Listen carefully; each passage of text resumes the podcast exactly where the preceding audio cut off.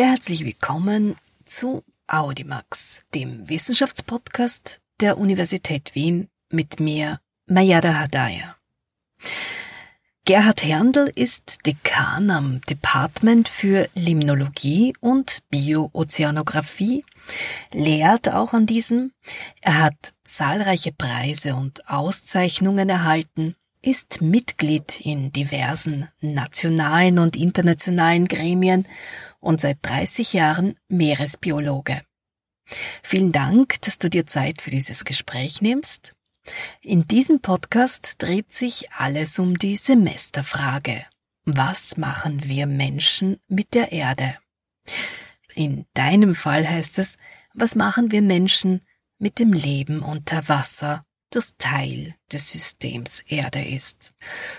Ja, zu Beginn würde ich dich bitten um einige Worte zur Situation in der Pandemie und den damit entstandenen Herausforderungen für die Feldforschung. In dem Fall ist es eben auf und unter Wasser. Das ist extrem mühsam zurzeit. Und das wird die nächsten zwei Jahre noch so andauern. Aber jetzt können wir wenigstens wieder irgendwie ins Mittelmeer fahren mit Tests und äh, all diesen Dingen. Diese Auslandspraktika haben wir voriges Jahr absagen müssen. Und ob sie heuer stattfinden können, wird man auch sehen. Kannst du erzählen, wie so ein Tag, wie ist so ein Ablauf auf einem Schiff, wie viele Leute sind da? Das hängt ganz davon ab, äh, wie groß das Schiff ist natürlich. Es gibt diese großen Schiffe wie die Polarstern, das deutsche Forschungsschiff, das gebaut ist eben, ist ein Forschungseisbrecher eigentlich, da sind 50 äh, Wissenschaftler an Bord. Und das sind auch recht lange Fahrten. Also ich war, ich war da neun Wochen rund um die Antarktis unterwegs, um so ein Eisendüngungsexperiment zu machen. Ohne dass man irgendwo Land sieht. Wir waren äh, relativ weit weg von der, von der Antarktis. Der Südozean ist ja ein riesiger Ozean eigentlich, äh, wo generell wenig Schiffsverkehr passiert. Da gibt es nur Fischereischiffe, einige wenige und eben Forschungsschiffe. Und ähm, ja, das waren neun Wochen, aber normalerweise sind unsere Fahrten eher so vierwöchig. Auf der Pelagia zum Beispiel, das ist das holländische Meeresforschungsschiff, da haben 15 Wissenschaftler Platz und dann gibt es noch 15 Crewmitglieder. Am Schiff selber gibt es dann auch ein Labor. Das ist im Prinzip ein fahrendes äh, Forschungslabor mit mehreren Labors, die unterschiedlich eingerichtet sind. Dann gibt es auch noch äh, Forschungscontainer. Das sind einfach Container, die speziell ausgerüstet sind, zum Beispiel für Arbeiten mit Radioaktivität zum Beispiel oder die extra sauber sind, so, so wie man hat ja auch Clean Room äh, Labs und die gibt es auch am Schiff und da arbeitet man natürlich irrsinnig effizient, weil man braucht nicht einkaufen gehen, man weiß, äh, es gibt Frühstück, Mittag und Abendessen und man arbeitet und schläft dann halt. Äh, teilweise schon auch einmal eine Forschungsfahrt gehabt, wo ich einen Monat lang nur insgesamt vier Stunden pro Tag geschlafen habe. Zwei Stunden nach dem Mittagessen und zwei Stunden irgendwann in der Nacht, weil einfach die Stationen so dicht gedrängt waren. Das war aber herbe, das mache ich nicht mehr so. Das, das war eine Fehlplanung irgendwie. Das heißt, es sind eine gesamte Crew noch, die kocht und euch ja, ja, versorgt. Das könnt ihr nicht noch nebenbei machen. Und das sind meist so, hat so das Balance, so die Hälfte sind Wissenschaftler und die Hälfte sind äh, Crewmitglieder. Das ist so wie auf der Polarstern zum Beispiel, wo 50 Wissenschaftler Platz finden, waren etwa 50 Crewmembers. Und das heißt eben 100 Personen. Und wenn man sich das vorstellt, ist das irgendwie gewaltig, wenn man neun Wochen am Schiff ist. Und die haben für 100 Personen einfach all die Nahrung mit. Und das ist nicht nur für, für diese neun Wochen, sondern für viel länger. Die sind auch ausgerüstet, dass man im Notfall auch überwintern könnte. Wenn das Schiff zum Beispiel festfriert und überwintern muss, da gibt es einen Notfallplan, dass man eben äh, die Außenzimmer räumt und nach innen geht, dass man äh, Treibstoff spart, aber man würde immer noch Essen haben für ein ganzes Jahr auf dem Schiff für 100 Personen, das ist unglaublich. Das ist auch 130 Meter lang, das Schiff, also das ist schon ordentlich. Aber sowas Gefährliches, so brenzlige Situationen Na, dieser das, Art? Das ist auch noch nie passiert in der Polarstern. Die haben schon einige Schiffe rausgezogen, die festgefroren werden, weil das ist ja wirklich das größte und beste Polarforschungsschiff, das es gibt. Und da wird jetzt ein neues gebaut. Das heißt, äh, Deutschland hat dann zwei Polarforschungsschiffe. Eines wird dann nur, im Südozean sein, rund um die Antarktis, das andere nur im Nordpol, also Arktis. Und wie ist das so mit anderen Ländern im Vergleich? Gibt es äh, andere Länder, die da jetzt äh, mehr diese maritime Forschung betreiben, stärker betreiben als Deutschland? Ist natürlich, klar, USA ist auch relativ stark. Großbritannien auch, Frankreich eher schon ein bisschen weniger. Und dann gibt es natürlich noch die kleineren Länder wie Niederlande, wo ich ja zwölf Jahre am Meeresforschungsinstitut äh, war oder Dänemark zum Beispiel, das sind dann schon äh, bedeutend kleinere Länder mit weniger Schiffen und so. Aber im Vergleich zur Einwohnerzahl hat Deutschland bei weitem die meisten Schiffe. Also die hat eigene Schiffe für die eher tropischen Regionen, dann Schiffe für alle Weltmeere, dann den Forschungseisbrecher. Jetzt kommt noch ein zweiter Forschungseisbrecher dazu. Also die haben ordentlich Schiffe und die Meeresforscher in Deutschland, die beschweren sich auch ein bisschen drüber, weil die natürlich, äh, die müssen fahren, diese Schiffe. Das heißt, da gibt es einige Kollegen, die waren seit äh, vier, fünf Jahren nicht mehr zu Weihnachten zu Hause, weil sie dann immer in den Südozean fahren müssen. Das ist die Hauptsaison, wo man Forschung in der Antarktis, rund um die Antarktis betreibt. Das ist halt dann auch mühsam. Also das, was du jetzt so ein wenig geschildert hast, klingt ja unglaublich abenteuerlich, wie es sich ein normaler Mensch gar nicht vorstellen kann, oder? Naja, im Normalfall äh, läuft es recht ruhig ab. Es ist nur hin und wieder gibt es gewisse Situationen, wo man eben den Plan, den man ursprünglich erstellt hat, äh, abändern muss, sei es wegen Schlechtwetter, wir haben auch schon einen Orkan in der Nordsee erlebt, wo der Tanker Erika gesunken ist bei der Gelegenheit, aber da waren wir auf einem, dem holländischen Meeresforschungsschiff, das gebaut ist für die Nordsee. Also, ich habe nie irgendwo Angst oder sonst irgendwas gehabt.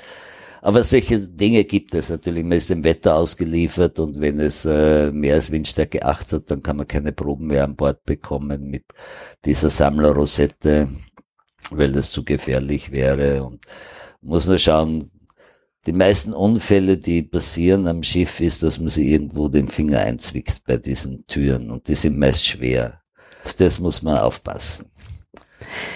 Kommen wir vielleicht noch ein wenig zurück zu den Schiffen und zur auch Vorstellung, wer hinter diesen gigantischen Forschung auch steht, wer finanziert das die großen seefahrenden Nationen, die haben alle ein eigenes Budget für Meeresforschung, wie Deutschland zum Beispiel gibt unglaublich viel äh, für Meeresforschung aus. Die betreibt ja auch die Neumeerstation in der Antarktis, die betreuen auch äh, eine Station im ähm, äh, Nordpol in der Arktis.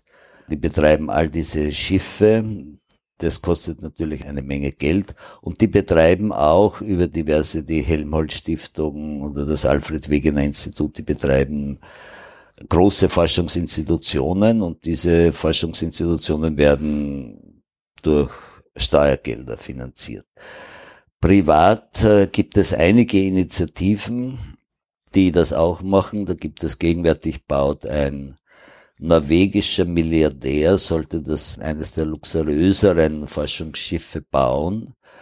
Der hat das Geld gemacht mit Erdöl in der Nordsee und der stellt Geld zur Verfügung, um Forschungsschiff zu bauen, das dann allen Forschern im Prinzip zur Verfügung steht. Aber das sind Privatinitiativen, die sind die Ausnahme. Das meiste kommt äh, wirklich von Steuergeldern.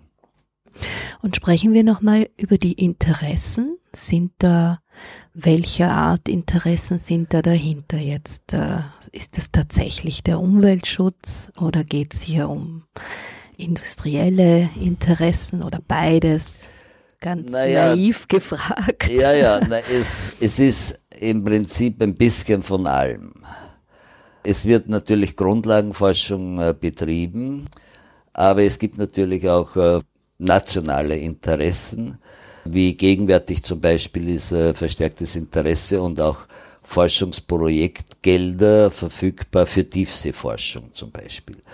Tiefseeforschung war lange Zeit ein Stiefkind eher, weil das hat niemanden interessiert, aber auch relativ schwierig, Forschungsgelder zu bekommen.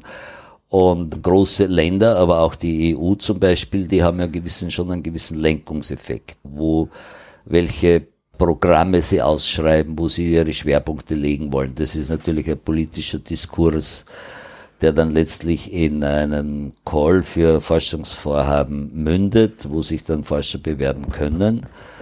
Und da ist zurzeit zum Beispiel die Tiefsee eines der, der Gebiete. Und warum die Tiefsee jetzt so in den Fokus rückte, das hat ökonomische Interessen. Da geht es um den Tiefseebergbau. In tiefen Meeresboden, und das sind alles im Prinzip ja, ist der offene Ozean, also Hochsee im Wesentlichen, der keinen staatlichen Reglementierungen und äh, Legislativen unterliegt. Da gibt es Interesse zu schürfen, Erze zu schürfen, seltene Metalle zu schürfen, die man braucht, um zum Beispiel für Handys und für all diese Dinge, die wir im täglichen Leben brauchen, die werden auf der Erde immer seltener. Jetzt geht man auch dazu über, das im Tiefseeboden zu schürfen. Dazu braucht es natürlich zuerst einmal ein Wissen, wo man die findet, diese Manganknollen zum Beispiel. Und dann gibt es natürlich schon auch gewisse Bedenken. Das heißt, da braucht es auch ökologische Begleitstudien, was man machen kann, was man nicht machen kann. Generell ist es natürlich ein extrem diffiziles äh, und riskantes Unterfangen, weil äh, diese Tiefseeböden, so wie die da dann geträtscht werden sollen, das führt zu massiven Beeinträchtigungen. Und das sieht man natürlich nicht. Wenn man da am Land was baut, dann äh, sieht man das äh, sofort und hat sofort Reaktionen. Wenn man das in 2.000, 3.000 Meter Tiefe betreibt, dann äh, ist es nicht so offensichtlich, was da passiert. Und da hat es schon einige Studien gegeben, wo vor mehr als 20 Jahren deutscher Forscher aus Interesse mal so einen Boden abgeschrammt, abgetretscht um zu schauen, wie die Wiederbesiedlung, ob das auch wieder besiedelt wird. Und die sind jetzt, äh, waren sie wieder dort, 20 Jahre später, und da hat man immer noch diesen 20 Meter breiten Streifen mit 100 Meter Länge, der war immer noch nicht besiedelt. Das heißt, wenn man da jetzt über den Boden raspelt und mit so mähdrescherartigen Gerätschaften diese Manganknollen da hochbringt, wirbelt man sehr viel Tiefseeschlamm auch auf der sich dann absetzt und der im Prinzip die Bodenlebewesen bedeckt und die sterben dann auch ab. Und dort, wo überhaupt geträtscht wird oder abgeraspelt wird, da bleibt überhaupt nichts mehr am äh, Leben und über. Das ist auch tot. Und da ist diese Wiederbesiedlung dieser Tiefseeböden ist äh, sehr, sehr gering, weil diese Tiefseeorganismen sind angepasst an stete Bedingungen, da ändert sich kaum, ändern sich die Bedingungen kaum, das Nahrungsangebot ist auch recht gering, somit ist auch die Wiederbesiedlung und der Stoffwechsel auch sehr gering. Und wenn man da jetzt so eingreift, dann ist es natürlich ein massiver Eingriff. Und das ist sehr problematisch. Da gibt es Verhandlungen, wo man das jetzt machen kann. Und da ist auch dieses Hochseeabkommen, das ist auch eines der wesentlichen Aspekte drinnen, dieser Tiefseebergbau. Mhm. Ja, guter Punkt. Und äh, du hast schon angesprochen, es gibt äh, hier sehr unterschiedliche Herangehensweisen, auch äh, Wissenschaft und industrielle Interessen, beziehungsweise auch den Schutz der marinen Biodiversität, der im Vordergrund steht oder nicht. Jetzt hast du das Hochseeschutzabkommen schon angesprochen, das seit einigen Jahren, da gibt es historische Verhandlungen. Kann man das so sagen? Wer was wo darf im Wasser. Ja, das sind komplizierte Verhandlungen, die laufen ja schon mehrere Jahre. Da hat es vorbereitende Gespräche gegeben und dann 2016 hat es die ersten Meetings gegeben. Aber das sind ja nicht Meetings, die so täglich stattfinden, sondern die finden ja nur zweimal oder so pro Jahr statt und dann wird da intern ein bisschen weiter verhandelt und koordiniert.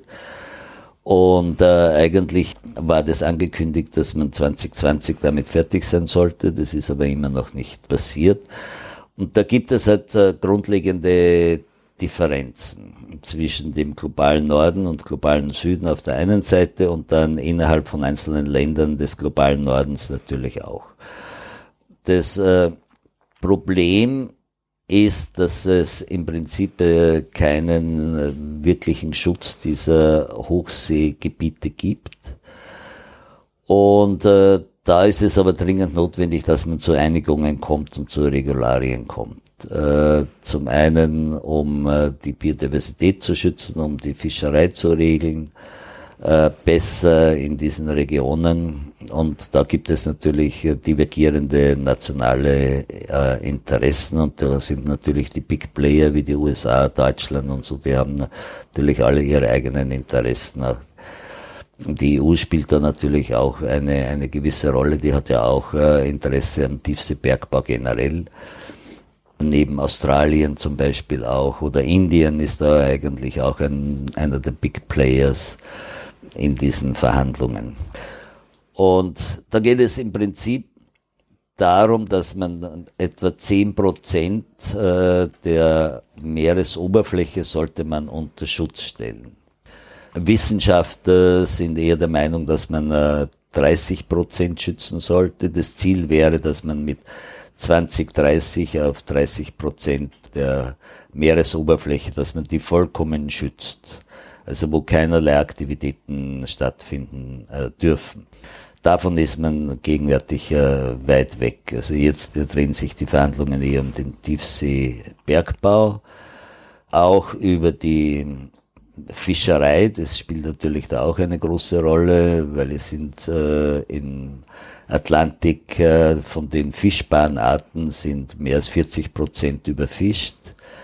Äh, Im Mittelmeer sind es über 80 Prozent, äh, im Indischen Ozean sind es mehr als 30 Prozent. Also da ist äh, schon ein fundamentales Problem. Und die Länder des globalen Südens wehren sich teilweise berechtigt gegen diese äh, Regularien oder Restriktionen, weil die Fischerei, so wie sie betrieben wird, diese industrielle Fischerei, das kommt natürlich aus dem globalen Norden. Da sind Länder wie Spanien unglaublich aktiv, äh, Japan, äh, China. Das sind so wirklich die großen äh, USA natürlich auch, aber das sind diese Big Players in der, in der globalen Fischerei und die fischen weltweit.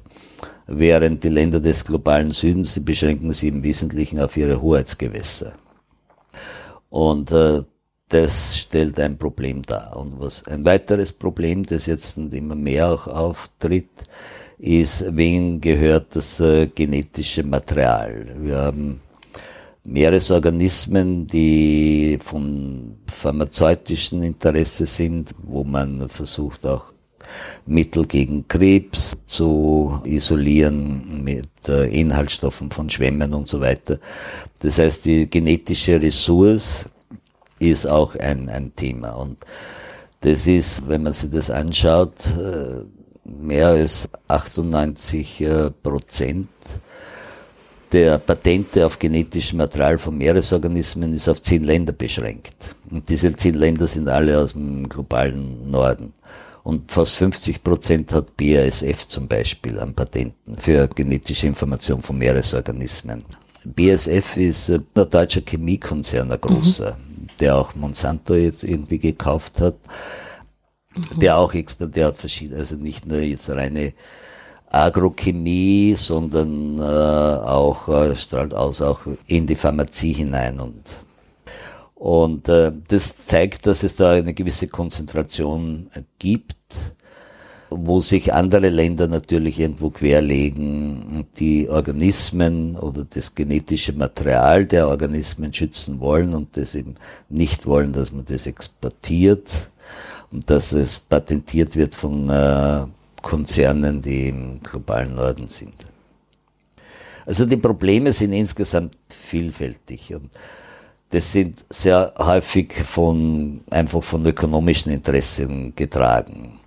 Dass es da auch um die Sicherung der Biodiversität geht, das ist äh, eher ein äh, Randproblem. Das tangiert die meisten Länder nicht so sehr. Und das ist auch das Problem, wo sie sich spießt, äh, dass man eben von der Wissenschaft her meint, dass 30 Prozent unter Schutz gestellt werden sollten, der Meeresoberfläche nämlich total unter Schutz gestellt werden sollte, während äh, die Länder eher sagen, ja, machen wir das auf 10 Prozent. Mhm. Vielleicht nochmal zu dieser Erklärung, also 30 Prozent unter Schutz und das heißt keinerlei Aktivitäten. Wie kann man sich das vorstellen? Kein Tourismus, kein Mensch darf hin. Ja, so totale Schutzgebiete heißt, dass äh, menschliche Eingriffe dort nicht möglich sind. Das heißt, weder Fischerei noch Bodenschätze abbauen. Man kann durchfahren mit äh, Schiffen, das ist äh, schon möglich, aber sonst keine sonstigen Aktivitäten. Also das sollte unterbunden werden. Und dazu würde es brauchen ein, im Prinzip so ein Netzwerk an äh, Schutzgebieten dass man sicherstellt, dass es auch einen genetischen Austausch gibt, dass man sogenannte Korridore zwischen den Schutzgebieten auch einrichtet. So ähnlich wie man das an, am Land auch hat oder haben will, dass man zwischen einzelnen Schutzregionen auch Korridore äh, bildet, wo es einen gewissen Austausch an Organismen auch geben kann, der nicht beeinflusst wird durch den, äh, durch den Menschen. Vielleicht noch eine Frage zu den menschlichen Aktivitäten. Hast du den Eindruck oder kann man das sagen, wurde es beobachtet, dass im letzten vergangenen Jahr, im Corona-Jahr sozusagen, wo alles oder vieles stillstand, dass es besser war?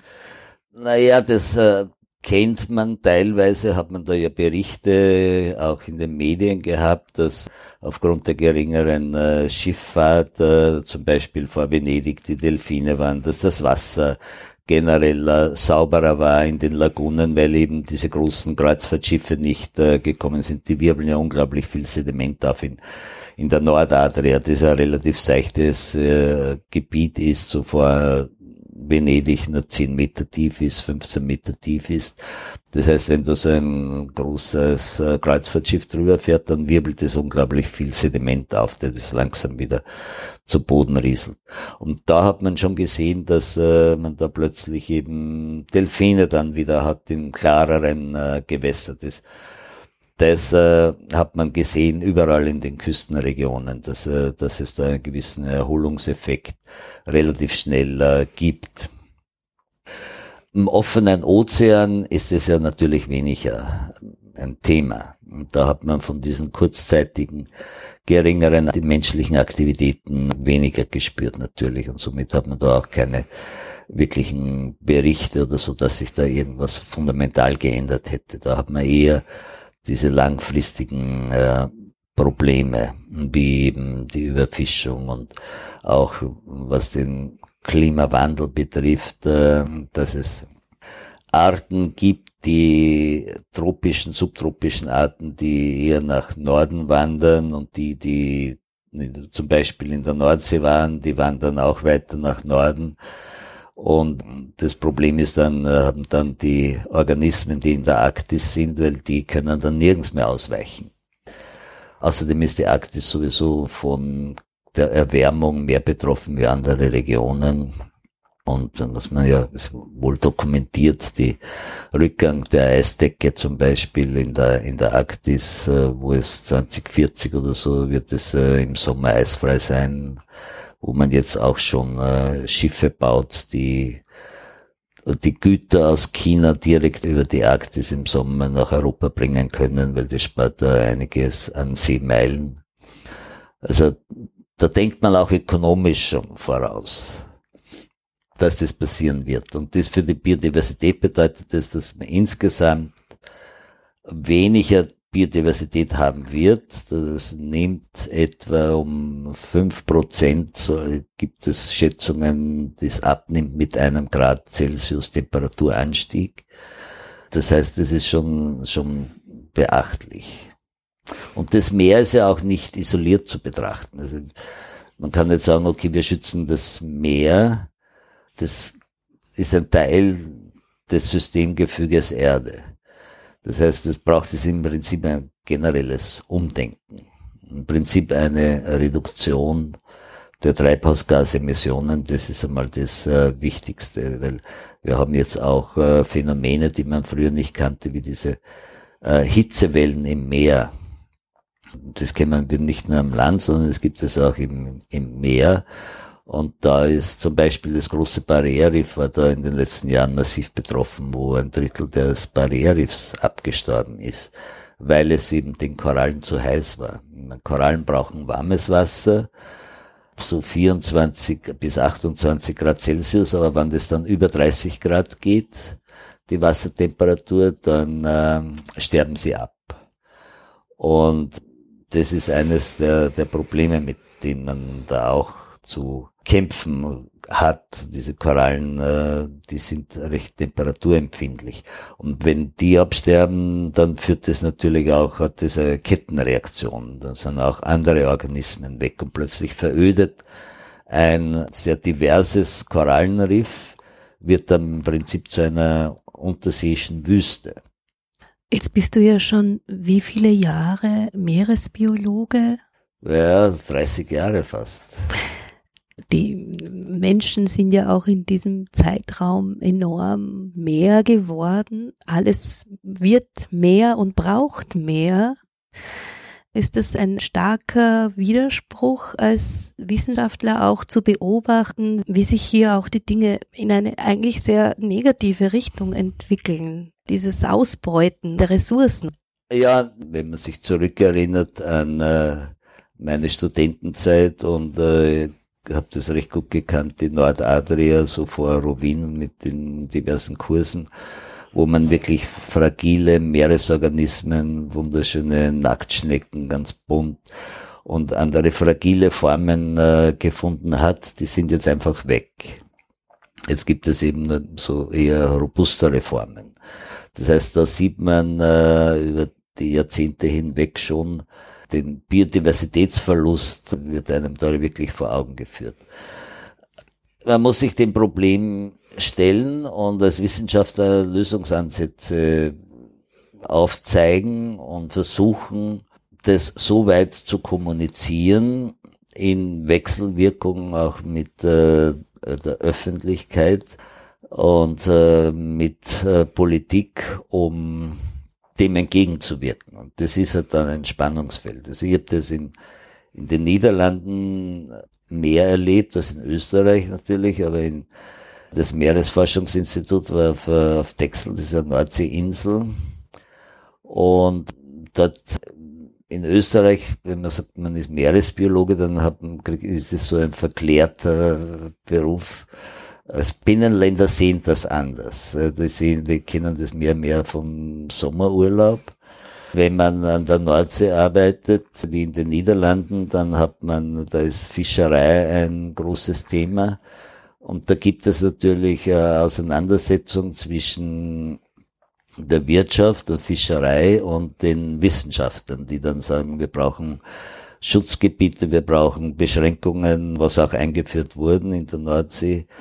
Und da hat man automatisch äh, die Fischereiwirtschaft äh, praktisch als Gegenpol und zum Feind. Und am großen Fischereihafen auf Texel, wo ja diese lange Tradition hat, die Fischerei zum Beispiel, da ist ein Banner im Fischereihafen gehangen, dass das Ministerium für Landbau und Fischerei und das NIOS, das ist das holländische Meeresforschungsinstitut, zerstört unsere Zukunft.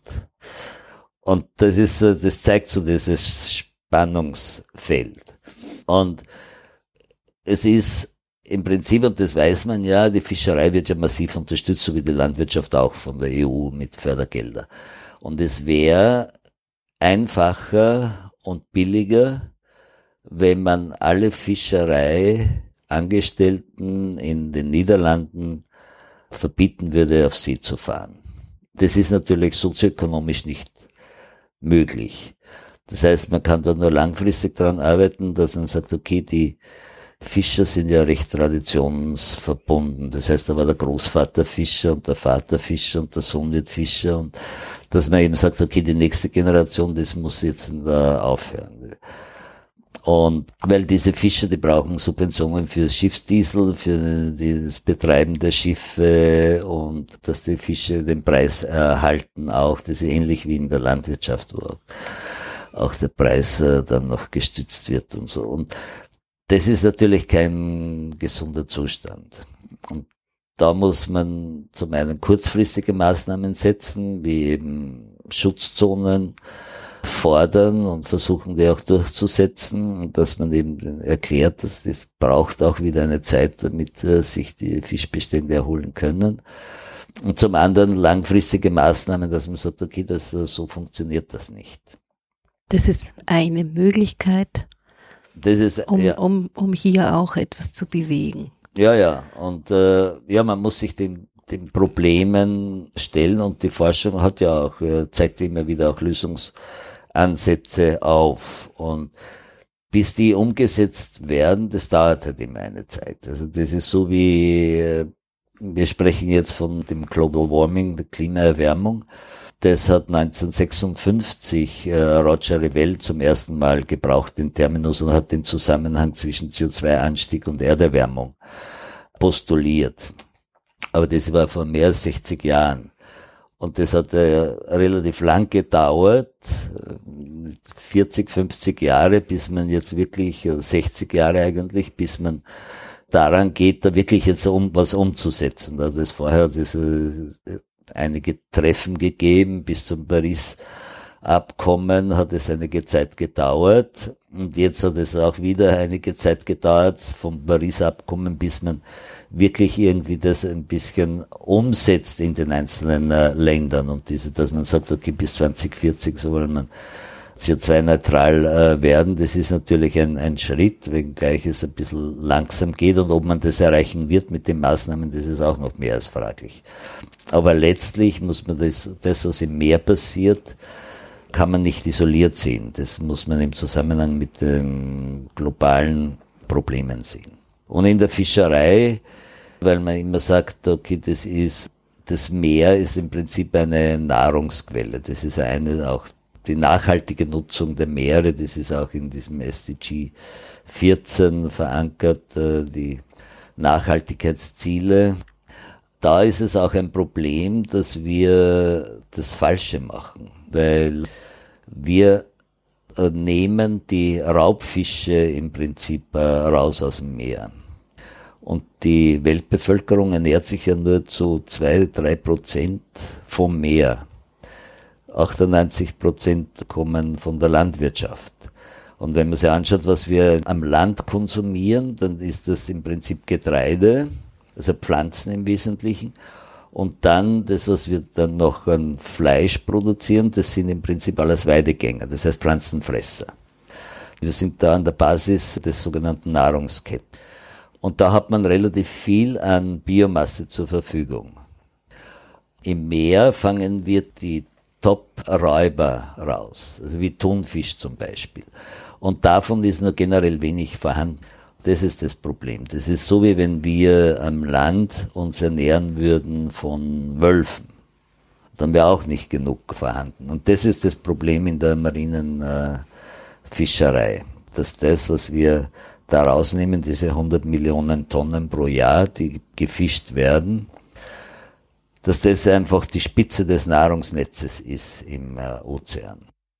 Du hast aktuell ein Projekt, das sich mit Plastik auseinandersetzt im Meer.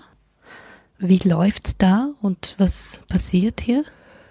Ja, wir haben ein Projekt von der Uni Wien gefördert, wo äh, wir zusammenarbeiten mit Umweltgeologen und äh, mit äh, Soziologen, mit Ulrike Feld und äh, Thilo Hoffmann, wo wir uns äh, ganzheitlich dem Problem Plastik in der Umwelt nähern. Zum einen untersuchen und erforschen wir, was macht Plastik wirklich in der Umwelt, welchen Einfluss hat es. Zum anderen, wie ist die gesellschaftliche Stellung des Plastiks? Das hat sich ja auch sehr stark gewandelt im Laufe der Jahre. Plastik gibt es ja nicht so lange und äh, wurde 1950 oder so kam das auf in den 50er Jahren des vorigen Jahrhunderts und seitdem nimmt Plastikverbrauch exponentiell und die Produktion von Plastik exponentiell zu. Da gibt es einen gewissen sorglosen Umgang. Wir sind gewohnt, dass alles in Plastik verpackt ist, aus äh, welchen Gründen immer, auch aus hygienischen äh, Gründen, zum Beispiel im Supermarkt.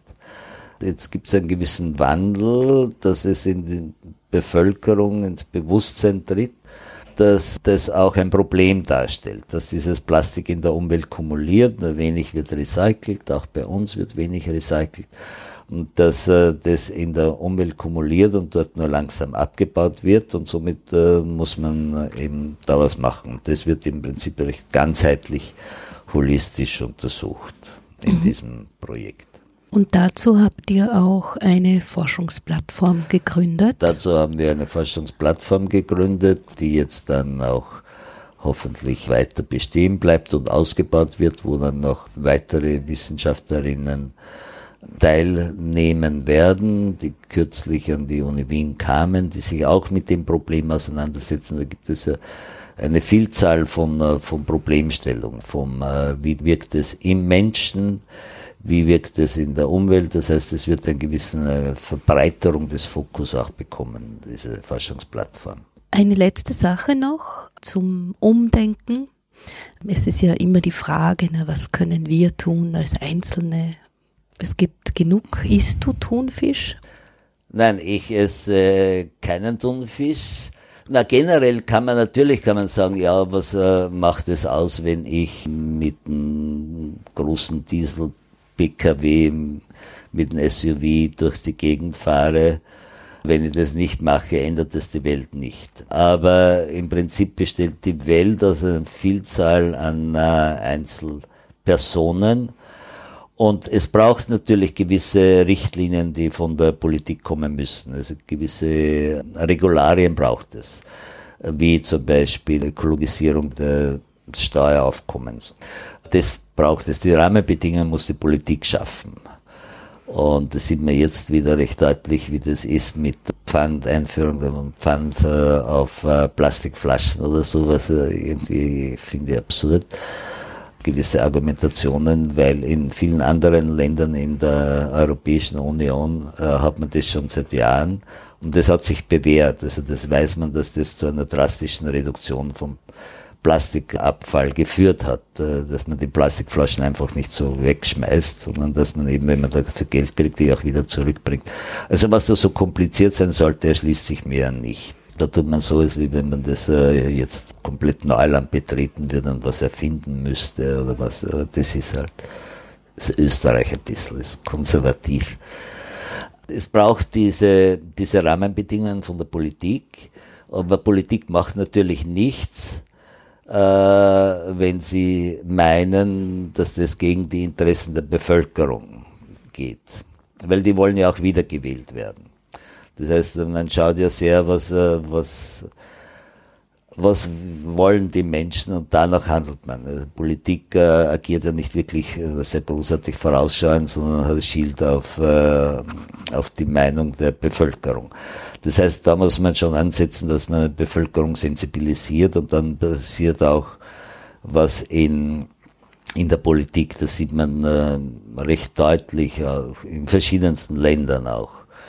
Als kürzlich in Deutschland oder so, wo der Verfassung, der Bundesverfassungsgerichtshof äh, gesagt hat, dass die zukünftige Generation hat ein Recht auf eine gesunde Umwelt.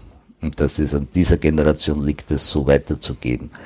Und da hat man sich jetzt ja geeinigt, dass in Deutschland, dass man 65 Prozent Reduktion bis 2030 haben will. Das heißt, da kommt gewisser Druck und dann reagiert auch die Politik. Sensibilisieren der Bevölkerung ist ein ganz entscheidender Punkt. Und wie Plastiksackerl, das ist ein sehr einfaches Beispiel, was auch einfach umzusetzen ist. Andere Sachen äh, sind ein bisschen schwieriger da muss man auch immer wieder schauen, dass Politik macht einfach das, was oft leicht geht. Und ein Plastiksackel zu sagen, okay, nehmt Papiersackel, das ist äh, relativ einfach. Aber das rettet alleine die Entwicklung nicht. Sondern wenn man den CO2-Ausstoß anschaut, den wir generieren, dann tragt das Plastik relativ wenig bei. Das heißt, da muss man anders auch ansetzen. Und da muss man die Bevölkerung sensibilisieren und muss einfach schauen, dass man bewusster, generell bewusster lebt, dass man auch auf äh, Flugreisen verzichtet. Wir haben da eine Nachhaltigkeitsdiskussion eben auch für die Uni Wien da durchaus auch äh, Vorschläge unterbreitet, die man auch äh, dann ein bisschen umsetzen muss. Aber ich fühle auch in, gerade unter Kollegen und Kolleginnen, dass es da durchaus eine große Bereitschaft gibt, dass man zum Beispiel auf Kurzstreckenflüge verzichtet, dass man da eben die Bahn nimmt. Es macht ja keinen Sinn, mit dem Flugzeug von Wien nach Innsbruck zu fliegen. Wenn man das mit dem Zug fährt, ist äh, viel angenehmer und reduziert den Fußabdruck äh, fundamental. Das heißt, es gibt in gewissen Bereichen, muss man schauen, dass man die Bevölkerung sensibilisiert. Weniger Fleisch essen, weniger Autofahren, vielleicht weniger fliegen. Und wir reden da immer, das ist eines der Kernpunkte auch in dieser ganzen Diskussion, wir reden immer vom wenig, also vom Verzicht. Und das muss man eigentlich aber umdrehen, sondern man muss schauen, dass wir gewinnen auch eine gewisse Lebensqualität. Das sieht man in der Stadt am besten.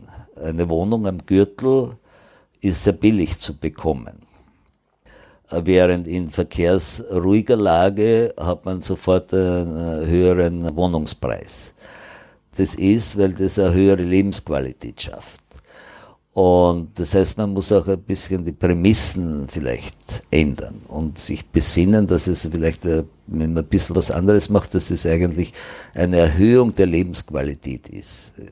Und das ist etwas, was ich ein bisschen vermisse in dieser Diskussion, weil wir immer vom Verzicht reden. Das sollte das nicht machen und das nicht machen und so. Und das, das muss man auch in, den, die Öffentlichkeit auch so tragen. Das ist eben dieses, äh, Gefühl an Lebensqualität, was macht wirklich Lebensqualität aus? Und dass man auf das mehr Wert legt. Also man muss nicht immer mehr und mehr haben, sondern kann durchaus auch sagen, okay, das, was ich habe, das ist, was mir Lebensqualität bereitet. Dem zu folgen, und man sieht es ja auch, es gibt einen gewissen Wandel in der Gesellschaft. Das ist ja das, wo raus man dann immer wieder auch äh, die Erfolgserlebnisse zieht, dass man eben doch gewisse Bereitschaft findet. Und es ist halt ein mühsamer Prozess, wenn man sich anschaut, die IPCC-Reports von äh, hunderten Wissenschaftlern. Also wir haben ein sehr klares Bild, wie sich die Erde entwickeln wird, wie sich Städte entwickeln werden und so weiter. Die Prognosen, die bis 2100 gehen, die werden immer besser, immer genauer. Da hat sie herausgestellt, dass diese Prognosen, dass die teilweise sogar übertroffen werden jetzt, was die Erwärmung betrifft, so in einzelnen Regionen wie Arktis. Die Erwärmung findet wesentlich rascher statt, als das prognostiziert worden ist, noch vor zehn Jahren. Das heißt, insgesamt ist die Wissenschaft nicht so falsch gelegen, überhaupt nicht. Das war ziemlich gut im Prognostizieren und die Computermodelle werden immer feiner. Also das ist äh, durchaus etwas, wo man schon auch Mut schöpfen kann, dass, dass da was passiert. Dankeschön für deine Zeit. Gerne.